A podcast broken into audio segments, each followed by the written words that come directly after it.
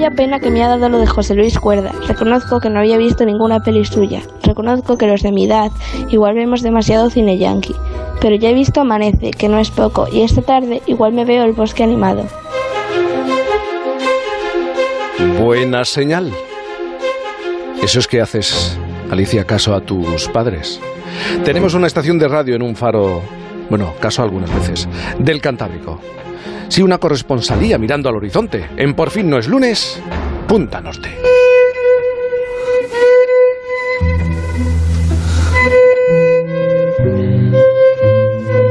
Punta Norte con Javier Cancho. Javier, buenos días.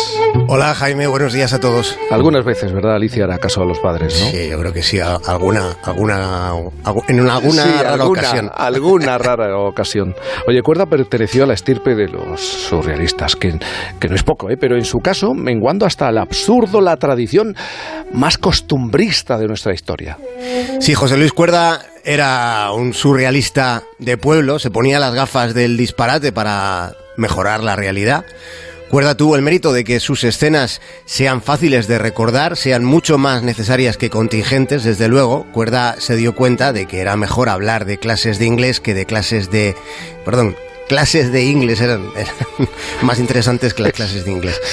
Así es como ha sido Cuerda, y así en el cielo como en la tierra. Y un día, Dios tuvo un deseo. Yo lo que quiero es tener otro hijo. Claro que aquello disgustó a Jesucristo.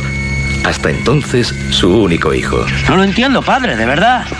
Si ahora va a tener otro hijo, ¿para qué bajé allí y me dejé la vida?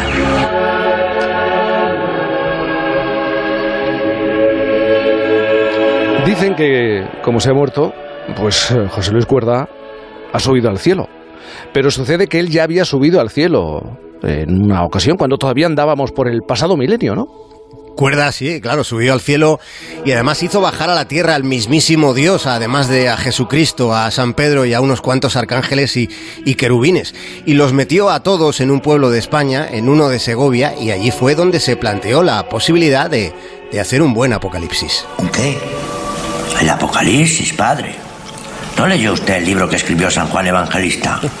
Uy, sí, hace mucho tiempo. Me, lo regaló alguien por mi cumpleaños.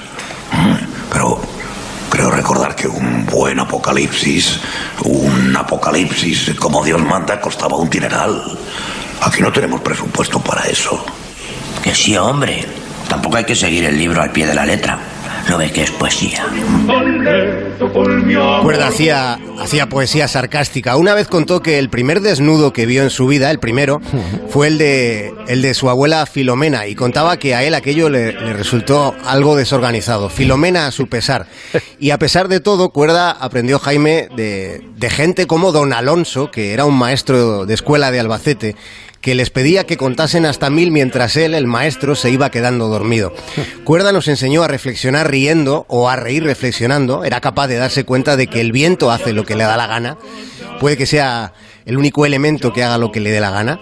Y siempre decía, es mejor volver a verte que verte volver. Sobre todo si de donde se vuelve es de Oklahoma. Yo les decía, me apetece mucho verles a los dos cuando vuelva.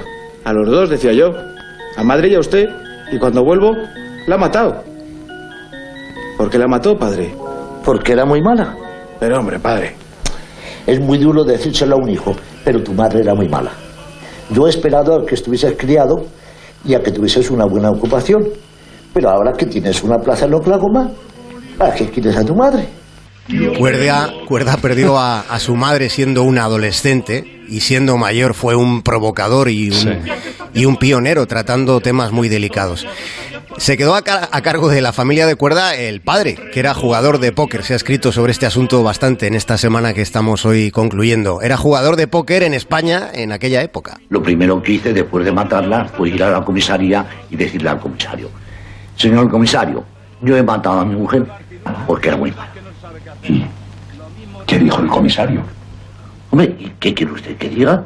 Un comisario siempre es un comisario, ¿no? No venía de Villarejo el alma de Luis Batacanes, el otro, el otro gran personaje de las películas de, de cuerda. eh, después de que el apocalipsis hubiera llegado a, a, la tierra, Luis Batacanes le contaba a San Pedro que él venía de Peñascosa en la provincia de Albacete. Vengo porque el apocalipsis me ha pillado.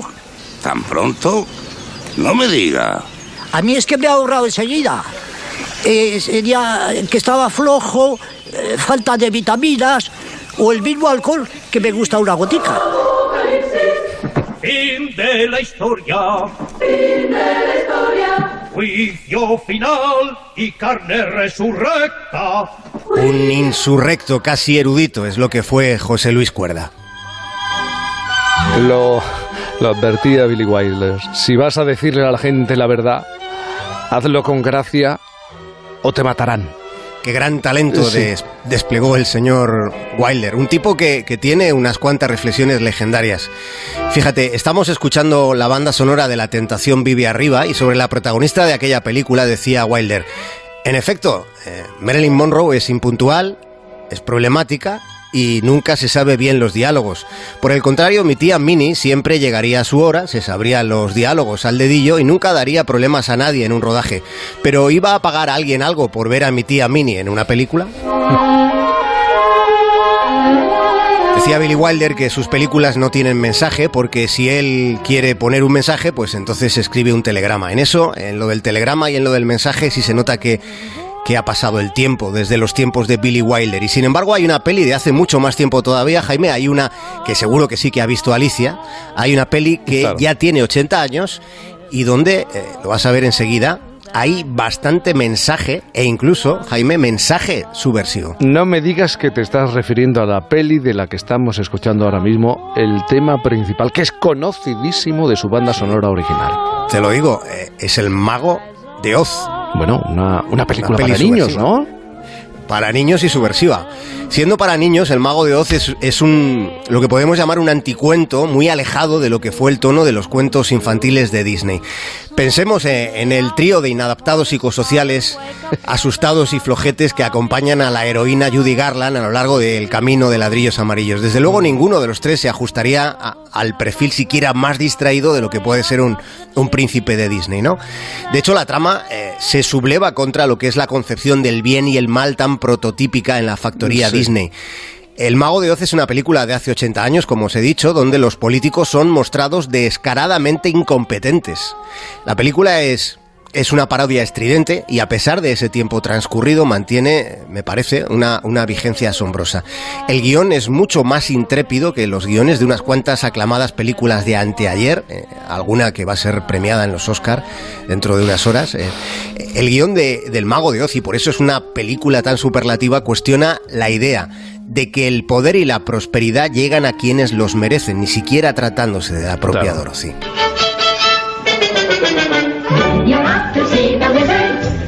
Una película, como tú has dicho, para niños y para todos los públicos y para todos los tiempos y, en todas las edades. Estamos recordando El Mago de Oz, que es una película que se conecta directamente, fíjate Jaime, con una exposición de surrealismo, de, de un surrealismo parecido al de José Luis Cuerda, que en aquel caso se mostró en el Museo de Arte Moderno de Nueva York. Aquello iba de cuentos febriles y de sueños como los que podemos disfrutar en el legado de Cuerda del gran protagonista de esta semana, porque a todos nos ha cogido un poco en el corazón mm. su, su fallecimiento, el gran don José Luis.